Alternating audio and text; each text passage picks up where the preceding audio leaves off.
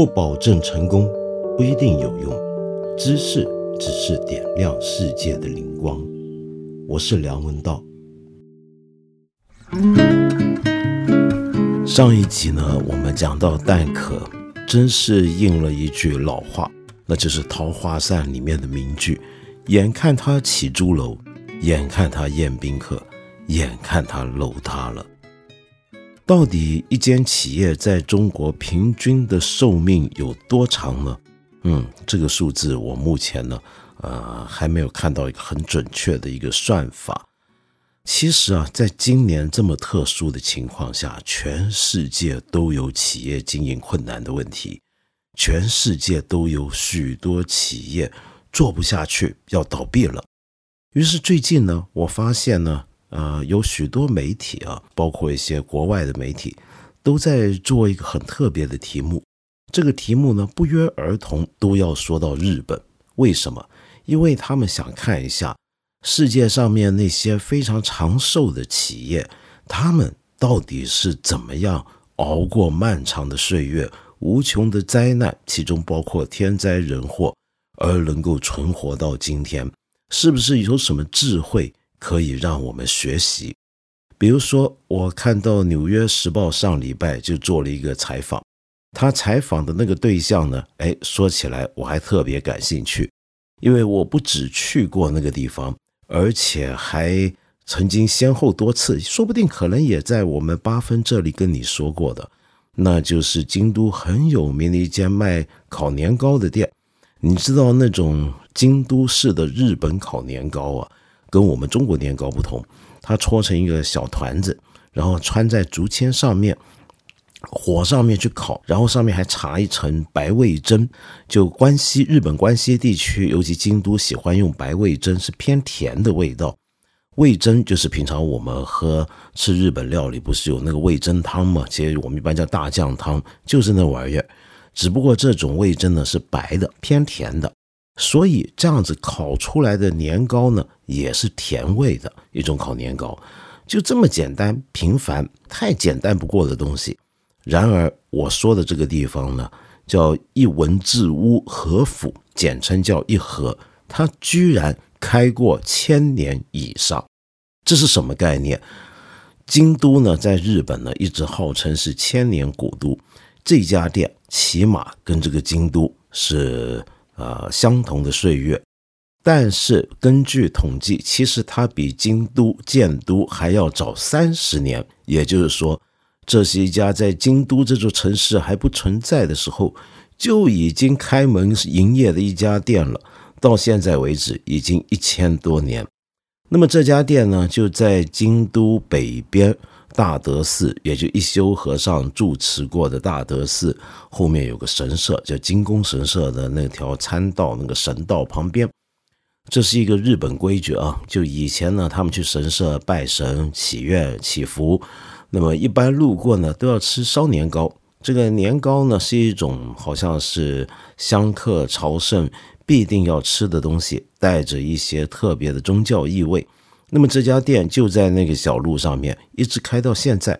那《纽约时报》采访他呢，主要就是想问问看，他们家到底是怎么样卖这么简单的东西啊？一千年来，秘方没有什么秘方，就是这么做，处理材料的方法没变过，可能中间后来有了机器，然后呢，要卖的东西也就是这样东西，卖了一千多年。没有什么菜单的变化。那么最近呢，因为疫情的原因，大家不是很习惯叫外卖吗？那么日本的这个 Uber E，也就是优步啊，呃，这个很有名的轿车品牌，他们也有一个外卖快送的这么一个服务嘛。他们跑去找一盒，跟他说：“不如我们来帮你外卖嘛。”也被他们拒绝了。他们说：“我们从来不干这上的事儿，我们一千多年客人都是来我们这儿吃。”那么中间呢，也有人找过他们开分店，他们也拒绝了；也有人呢去跟他们说，你们为什么不扩大店面呢？他们当然也还是拒绝了。我可能跟你讲过这个故事啊，我记得当时有朋友带我去，我跟他们其中一个店员，也是他们家族成员啊，跟他们聊天，跟他聊的时候呢，我就说：“哎呀，你们这家真厉害啊，做了这么长久，而且一直都是一家人。他们家人姓长谷川，就长谷川家。我说，但你们对门也有一家店，卖的东西跟你们一模一样，只是那个味道呢有点重口味一点。他们也很古老了啊，那个店面也开了很久了。然后他说：对对对对，对面那家店也是个老店，开了很久了。呃，只不过，哎呀，之前阵子啊。”呃，换了人经营了。我说哦，是吗？他们换人了吗？什么时候换的呢？他说两百年前换人了。那么就是这么样的一家店。呃，他们的时间观念跟我们不太一样。那么当然了，《纽约时报》采访他呢，这也很自然，因为这家店非常有名。但事实上，日本的这个老店又何止这一家呢？日本目前为止，总共有三万三千多家企业经营的时间是超过百年以上，占了全球百年老店的总数的百分之五十左右，也就有一半是在日本。那么，其实除了日本之外，全球的百年老店还有很多是在欧洲的，比如说英国、德国、法国，还有荷兰，都还有不少。比如说，在欧洲最古老的一家老店，其实是一个。在德国的一个酒庄，是公元八百六十二年，也就是加洛林王朝时期开的一个酒庄，叫做 Starfelterhof。Starfelterhof 这家店呢，嗯，也是一个很古老的酒庄。但是按照日本人一般理解，这个就有点问题了，因为它也是中间转手过嘛。那转手过，那到底还算不算是有那么长的历史呢？就恐怕要大打折扣了。他们就有这样的一个想法。在日本，像一和这样的开过千年以上的企业呢，总共有十九家。这里面有一些当然也非常有名，说不定你都听过。比如说，像曾经被认为是全球最古老企业的法师温泉，是公元七百一十八年创业的。还有一家呢，呃，是最近几年被发现，哎，其实它的创业的时间更久。于是吉尼斯世界纪录就把它改了，那就是公元七百六十五年，在日本三梨县的另外一个温泉旅馆叫西山温泉庆云馆。公元七百六十五年开一家店，然后到现在都还是同一家人经营。我给你一个概念，公元七百六十五年是哪一年？那就是武则天退位，唐中宗把国号恢复为唐的那一年。那一年李白四岁，所以就从刚才讲的这些案例，就会发现，如果你真的要研究老企业，就别说百年企业，他们为什么可以经营的那么长久？最佳案例恐怕还是在日本寻找。那么，因为这好像变成一个日本企业特色了。那么，所以最近很多媒体，包括《纽约时报》这些媒体，就去调查一下，访问一下日本这些企业，他们干了那么久，是不是有什么很独到的经验跟秘诀，可以让我们今天这些暴起暴落的后来者好好学习一下呢？关于这个课题啊，有一位日本研究企业文化、企业管理的学者特别值得注意，他的著作也有中文版了。那这个学者呢，就叫后藤俊夫。其实我们中国很多人对他还挺熟悉的，因为他应该来过中国好几次，跟中国的高校，比如说人大都有很多的合作。那么他有一本书被译成中文，就叫《工匠精神》，谈的就是日本的长寿企业的秘密。他自己就专门研究这个课题，他还带领一个研究所，叫百年管理研究所，就是研究这些百年以上的日本企业，也包括全世界的企业。其实也包括不只是企业啊，还包括一些非牟利机构，比如说教育机构和医院。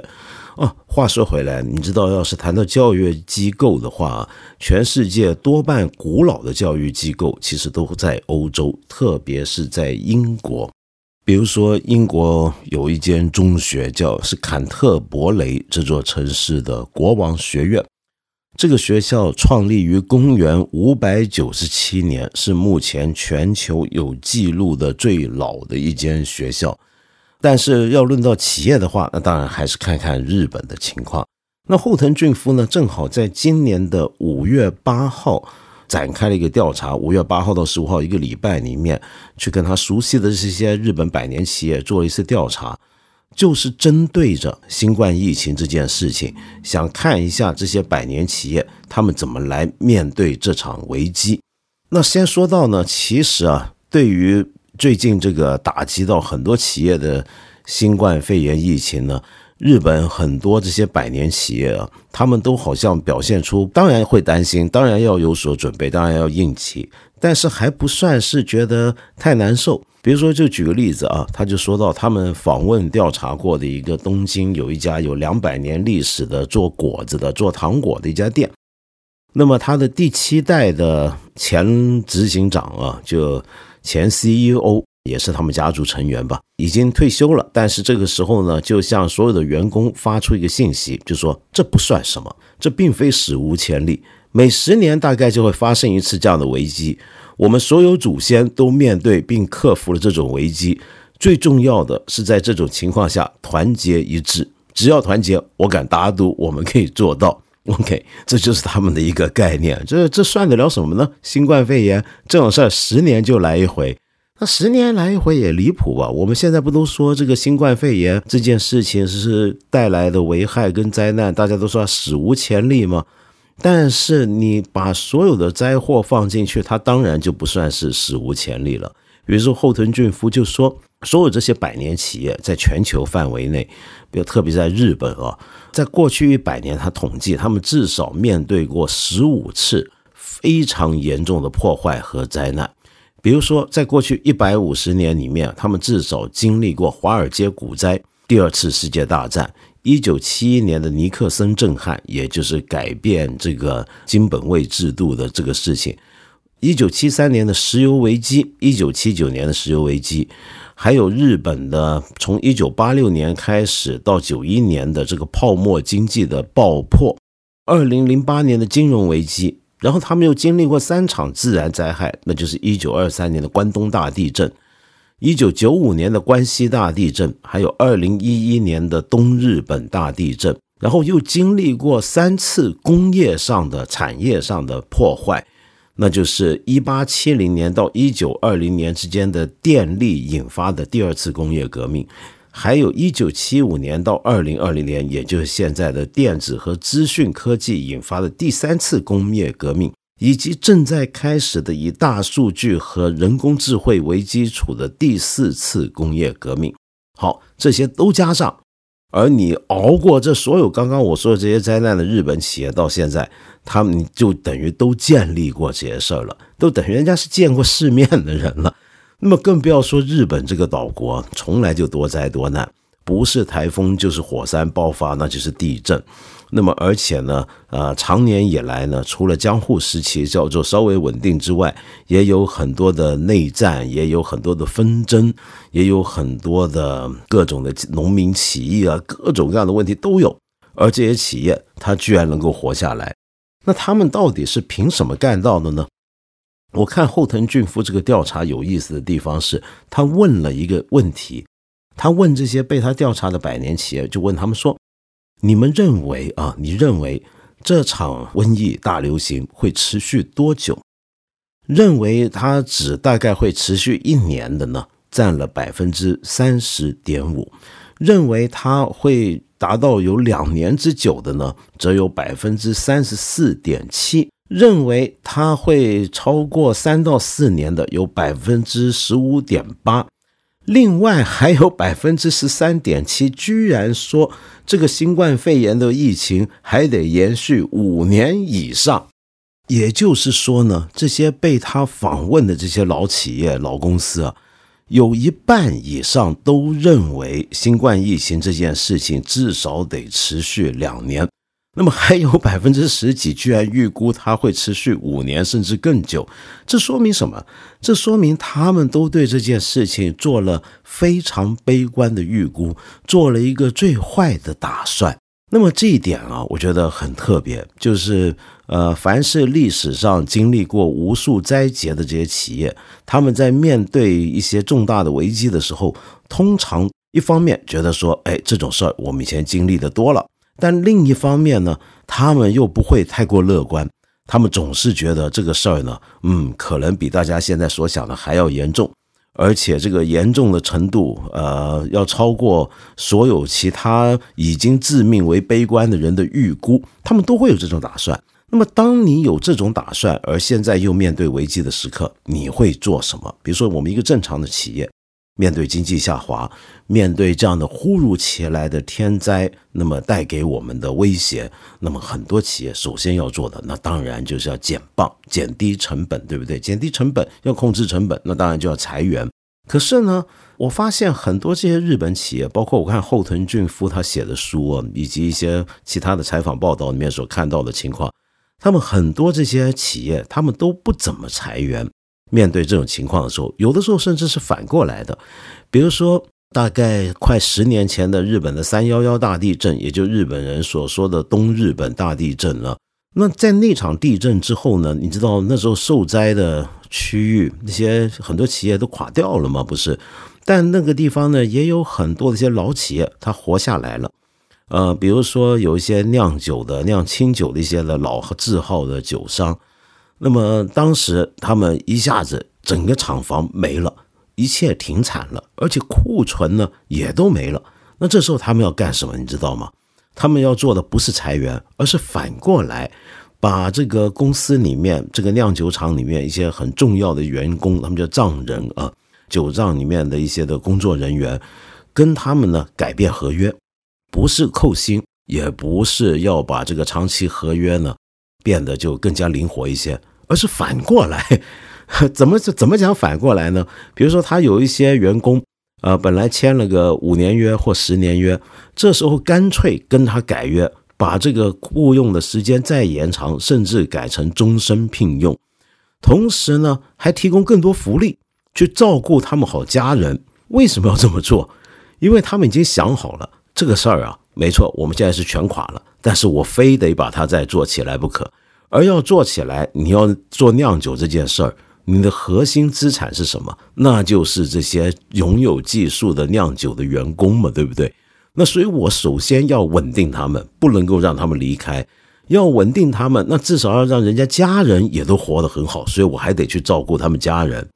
好，再来呢，那就是要对得起所有的往来的经销商跟客户。你比如说。平常有一些经销商，我们是每个月要还钱的，要给钱的，或者有些客户跟我们往来，给我们提供原材料的，那这些怎么办？照样去还钱，而且全部都先打好招呼，该给钱的照给钱，然后所有的那些客户啊什么也都要继续照顾好，搞好关系。再来呢，则是赶紧参与地方上的重建。你比如说呢？呃，有些经营旅馆的、经营酒店的，也是都是老字号。例如说，有这么一家仙台地区啊，就是以前鲁迅去留学的那个地方，不是当年也都被水淹得一塌糊涂吗？那么就有这么一个旅馆叫左勘，那么它也有八百多年历史了。那么尽管它自称千年啊，但这个很多时候这个数据不是太靠谱。我刚才说那十九家超过千年的企业呢，就是他们没有自己的证据证明自己有千年那么久。但是呢，透过历史上的记载，一些文人的写作，那至少是在一千年前就写过他们，可见他们存在，才能够说是千年企业。那这个旅馆左刊呢，呃，文字上可以见到的记录是推到八百多年前。那那个时候这个酒店也很惨啊，也那时候也没有游客去了。那你说他怎么办？他赶紧把这个酒店修复好，呃，部分设施之后。开放给灾民进来住，然后开放给那些救灾人员进来给他们住，然后由由于他有比较大的中央厨房嘛，那所以他也赶紧安排伙食，让地方灾民避难之余还能有东西吃得上，呃。那那为什么要照顾地方情况呢？遇到问题了，你要先搞定你的地方呢？因为他们有一个很根深蒂固的想法，这个想法就是我这个企业植根在我这个地方，在这个社会里面，这个社会既是我存在的基础，也是我首要的市场。那么如果我这整个地方不好了，我做企业的在这里也不可能好。比如说我做观光业，我做旅馆的，开酒店的，那么我这个整个地方烂融融的。那么将来怎么可能恢复好我的生意呢？那是不行的嘛，对不对？所以我一定要先帮忙搞好本地，而且本地人的关系啊太重要了。我的酒店、餐厅吃吃喝喝的东西，那材料不都是地方的人提供的吗？我的员工不都住在这个地方吗？那我一些很重要的往来的客户，也不都是地方上的企业吗？他们都活不下去了，我还怎么能活下去呢？所以他们首先想的不是逃跑，而是要更加投入在地方上面的，跟大家一起共度时间。这种观念啊，你可以体现在很多这些百年企业，他们有家训这个家训上。比如说，呃，我们中国游客去日本常常去百货公司买东西嘛，不是？比如说有一家非常古老的百货公司，那就是大丸百货，它是一七一七年创立于京都的，最初呢是卖日本和服，是个和服店。一九零七年改名字叫大丸，然后后来逐渐变成百货公司。那么他们家呢的家训呢，就叫做“先义后利”这个四个字啊，其实是出自荀子。荀子有句话嘛，“先义后利者荣”，啊，就是你先讲义再讲利的人呢，才光荣啊，才能够繁荣起来。那么这就是他们家的家训，所以他们在过去历史上京都有灾难的时候，他们也都是首先先出来照顾附近的街坊，遇到路上有乞丐呢，绝对也给他们吃、给他们喝的什么的，乃至于后来呢，当地发生一些的起义事件，那么冲击到了很多的权贵阶层，那个起义领袖呢还说大丸这家人我们千万别碰，他们是义商。就是讲义的商人啊，那么是这样子活下去的。那么，但是干这些事儿，当然不是说你光这时候拼命的要照顾员工、照顾客户、照顾地方，呃，你什么应急准备难道都不用有吗？你不用因应这个时事的变化而做一些改变吗？那肯定要。所以后藤俊夫又问他们一个问题：那么在这个情况下，你们会采取什么行动呢？这个问题呢是个选择题，可以多项选择，你都可以填。那么总共有百分之八十一的这些日本百年企业呢，他们选择的策略呢是改变销售的方法，改变生产的呢有百分之三十五点六。我再强调一次，这是个多选题。那么要开拓新业务的呢就有百分之三十。那么其实日本这些企业。百年企业啊，呃，你不要以为都像伊和那样子，一千年来就卖一样东西，非常顽固，坚持不变。其实不是的，他们很多时候呢，都会做好各种各样的呃新业务调整的准备。比如说，我举个例子吧，有一些企业呢，它不一定是这种我们心目中的这种日本百年企业，都人数很小嘛，通常聘用员工都是三百人以下，那有的还更小，就是小作坊或者家小店。但其实也有些是大公司，你我都非常熟悉的，比如说做电子游戏的任天堂。任天堂其实是个开在京都的老店啊，呃，也是一百多年的老店了。他们一开始你知道做的是什么吗？一百多年前当然没有游戏机嘛，呃，没有动物森友嘛。他做的是什么呢？他做的是纸牌，也是个游戏。只是后来觉得做纸牌这件事虽然很好玩，但后来发现，哎，我反正是搞游戏的嘛，对不对？那么我不做纸牌了，不做实体纸牌，我做这个游戏，电子游戏。那时候刚刚七十零年代、六零年代刚刚开始，我是不是也能干呢？他们就这么转向，就变成了一家上市公司，而不是传统的家族企业。另外一家百年企业，我们原来也都很熟悉的，就还包括什么呢？有些就比如说 TOTO，就是东陶公司啊，也就是这个智能马桶的大户，他们也是啊，一九一七年的老牌子了。还有化妆品品牌，创立于一八七二年的资生堂，一开始是卖西药的，那么后来呢，觉得化妆这件事情也挺好做，于是也开始做化妆品了、护肤品了。那么你知道，在日本这个卖药跟卖这些东西分不开嘛，所以叫药妆店。所以资生堂其实一开始就是做药妆店的，只是后来变成自己研发、自己生产。当然，还有一些企业，眼看着大概也就快一百年了。比如说丰田汽车，这都是大企业，他们都是经过业务改变的。然而，要改变业务这件事情啊，是个要千万要很小心的一件事情。你改变不好，贸然的投入一种新的领域啊，很容易就出事儿。通常这些百年企业，他们特别谨慎的地方是什么呢？它不像很多我们熟悉的企业，一做起来之后有钱在手上。就赶紧继续的想办法开拓新的领域。看到什么事情好赚，他就去做什么。比如说最近啊，前阵子大家都觉得做芯片有前景，做芯片呢，国家还支持，说不定还有补贴。于是呢，卖猪的也都去做芯片了。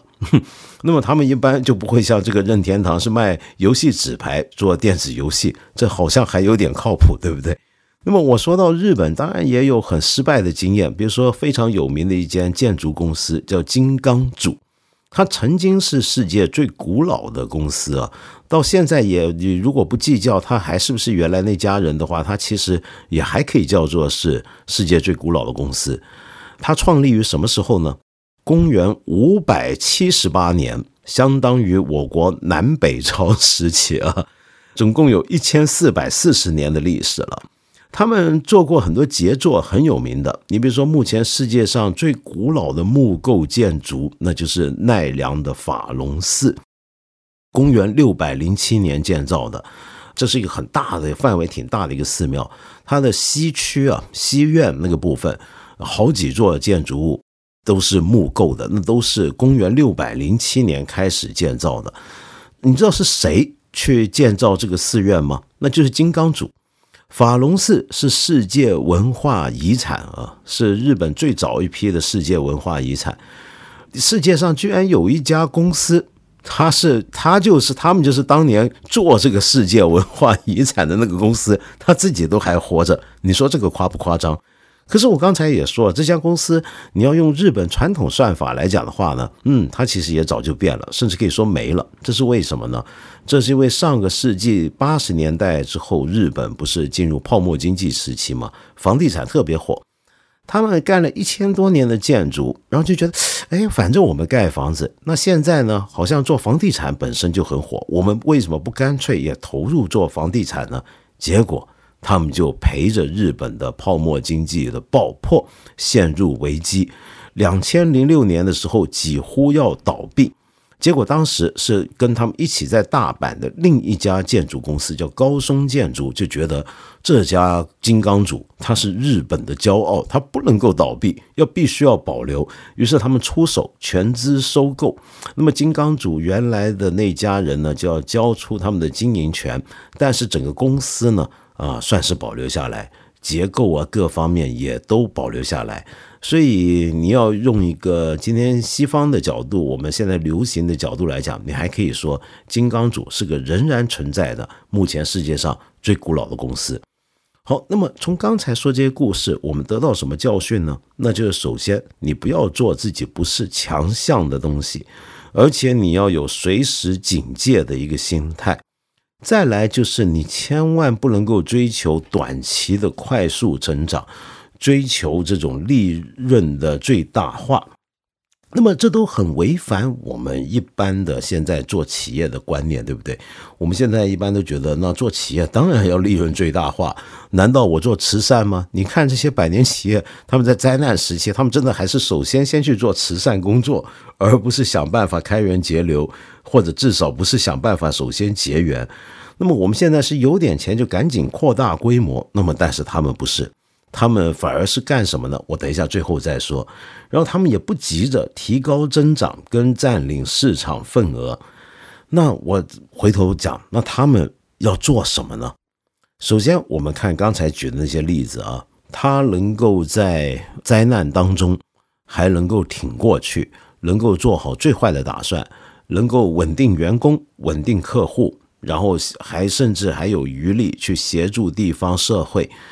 他凭的是什么呢？几件事。首先，他们是很容易拿到银行贷款，尤其是地方银行的贷款。比如说这一次新冠疫情来了，那么很多这些日本百年企业就是都做好准备，先跟银行谈好贷款。那银行为什么那么容易贷款给他们呢？你这些企业现在都遇到危机了，我还贷款给你吗？那就是像刚才说的了，人家历史上经历过的危机也很多，而这些更重要，就是这些银行跟他们向来关系就很紧密，这也是日本的经营环境的一个特色，就是个熟人社会。就比如说我家跟你家合作啊，做买卖，比如说像我熟悉的，我们看理想也跟他们合作做帆布包的一折帆布，也是一个百年企业。我跟一泽帆布现在第四代的当家一泽信三郎先生呢是朋友，他就让我看到他们往来给他们卖剪刀给他们的，给他们甚至磨剪刀、磨刀子那些，都是跟他们做了几代关系的客户。这种情况啊，就是你在出事儿的时候，你会首先考虑的就是，我千万不能得罪或者得失，或者不能够让这些跟我合作的人他们受损。想办法，我还得帮他们，因为以前他们就帮过我们家。他比如说，他们帮过他们的爷爷，帮过我爷爷，他爸爸帮过我爸爸，现在我得帮他们。我帮了他们，将来万一我儿女或者我孙子、我曾孙不对劲的时候，他们后代也还得继续照顾我们后代，有这么样一个想法。那在这些地方的银行啊，跟地方金融机构与这些企业也有一种类似的长远关系，非常熟悉，所以银行贷款相对容易搞定。再来更重要的是什么？那就是手上要有现金。后藤俊夫访问的这些日本百年企业。发现很多企业手上都甚至储备了足够用两年的现金，但这个又是很违反我们现代一般企业经营理念的。我们现在一般做企业，你如果你公司你手上有两年的现金储备，你说你弹药充足，面对危机的时候呢，能够熬得过去。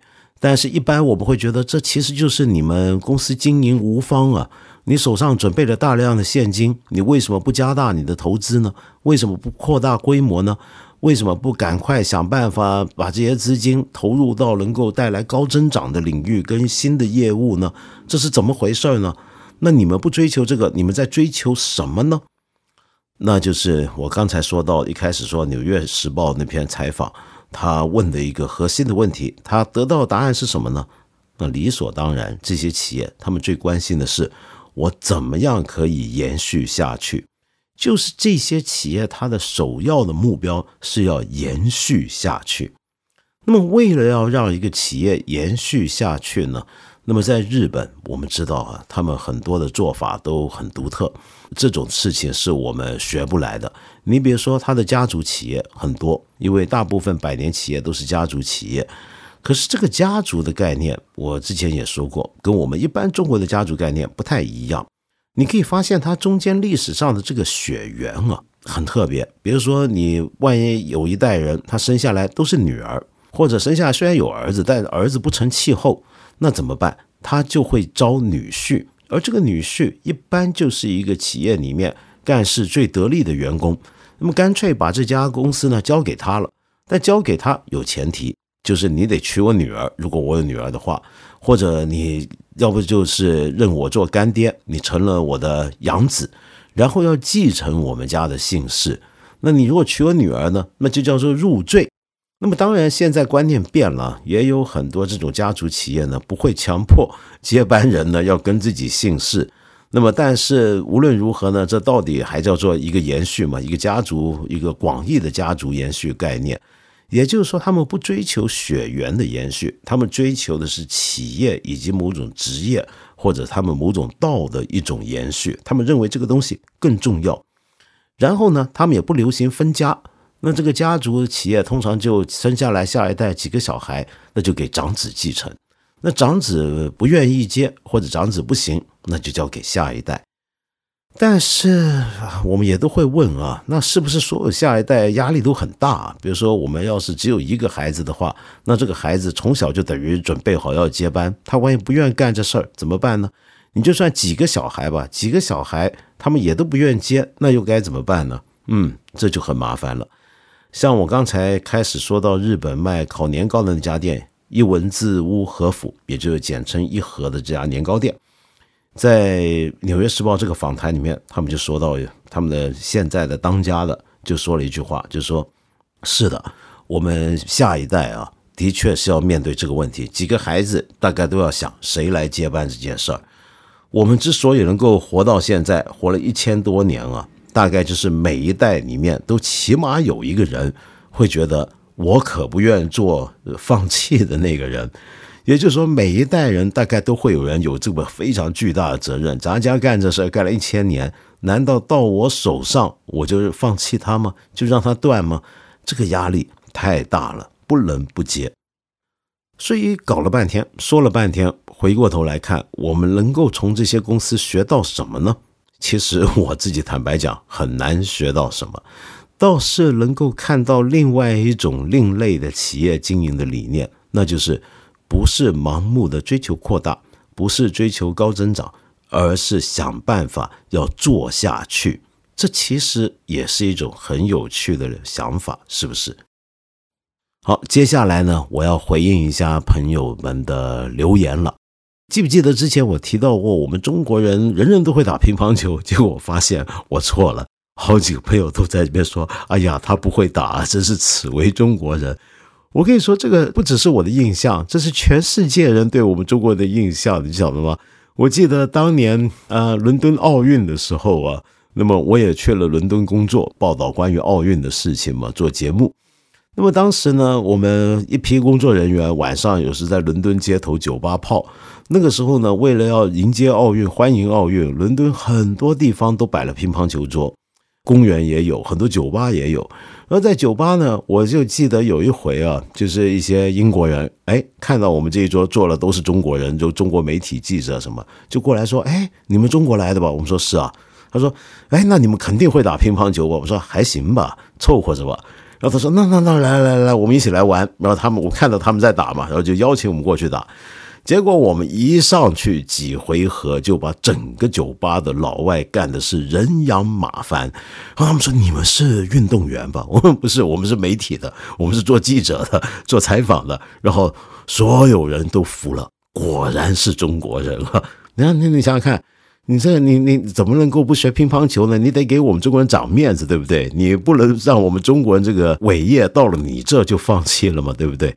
好，那么上一次呢，我还提到过啊，这个住城市里面的人有没有居住权这个概念，我就说到，其实居住权这件事情啊，现在民法典也是有的，可惜民法典你放居住权，就等于把居住权当成是一种私有的权，是私权，而不是公权。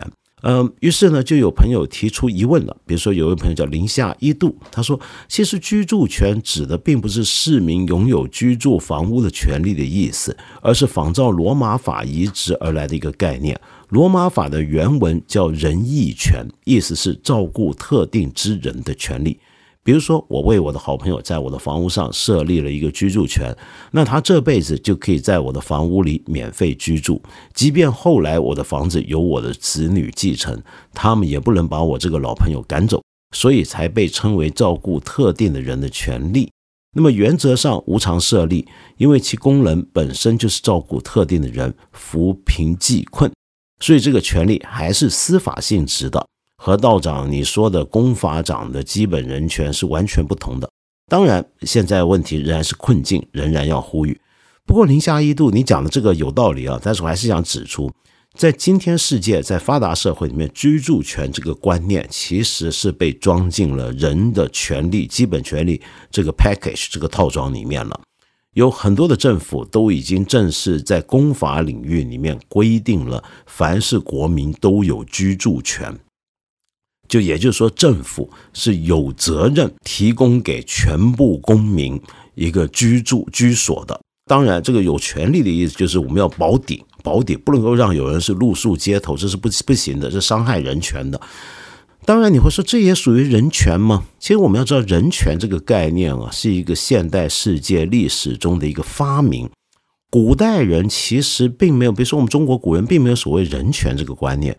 人权这个或或或许有类近于人权的观念，但跟现在讲的人权还不太一样。呃，那人权包括什么呢？比如说我们什么言论的自由啊，等等这些东西，都是在历史当中逐渐被添加进人权里面的。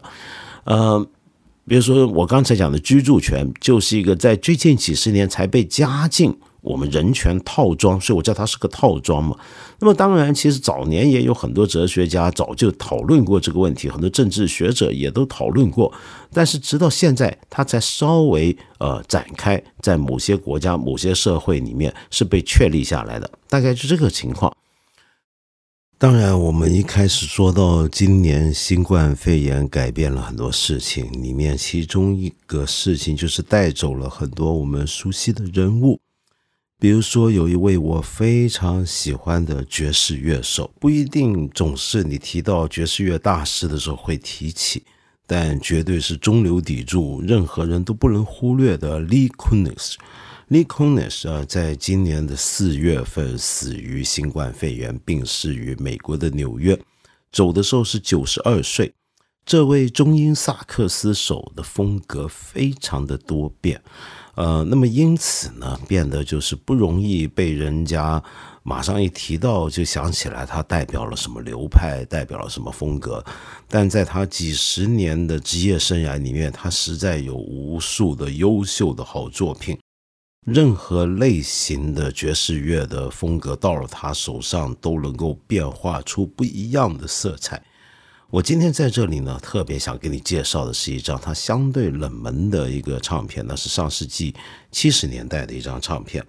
这张唱片呢，全部演奏的都是标准曲目，都是非常著名的大作曲家 Cole Porter 的作品，就所谓的爵士乐中的 standard 的歌曲啊，全部都是。那么整张唱片就是体现给 Cole Porter 的。它比较特别的地方在哪呢？在这个唱片的组合，除了 Lee Konitz 他吹奏中音萨克斯风之外，还搭配了低音贝斯手 Red Mitchell。Red Mitchell，跟他的这个组合太古怪也太有趣了，因为这是一个很罕见的组合，就贝斯加上这个中音萨克斯风，但是他们真的是玩出了一些新花样。把大家都非常熟悉的曲子变出了新意出来，比如说我接下来要介绍的就是《You Will Be So Nice to Come Home To》，大概是大家耳熟能详的一首曲子了。我今天在这里呢，特别要把这首歌送给因为蛋壳这件事情而受影响的很多我们的朋友。我才发现到，原来我们这里有不少听这个节目的朋友，呃，你自己都是蛋壳事件的受害者。有的人是租户，有的人是房东。而让我特别感动的就是，有朋友身为房东，就打算要跟他的租户共对时间，可以让他的租户继续在这段期间内不用再多余交钱的住下去。啊，这真是非常难得的善举。我在这里要衷心的感谢你，跟祝福你。同时要祝福那些受影响的朋友，希望你们的事情能够尽快得到解决，不要再让这个损失持续扩大。呃，希望对你们不要有非常麻烦的影响。祝福你们，请欣赏这一首 Lee Kunitz 跟 Brad Mitchell 合奏的《You'll Be So Nice to Come Home To》。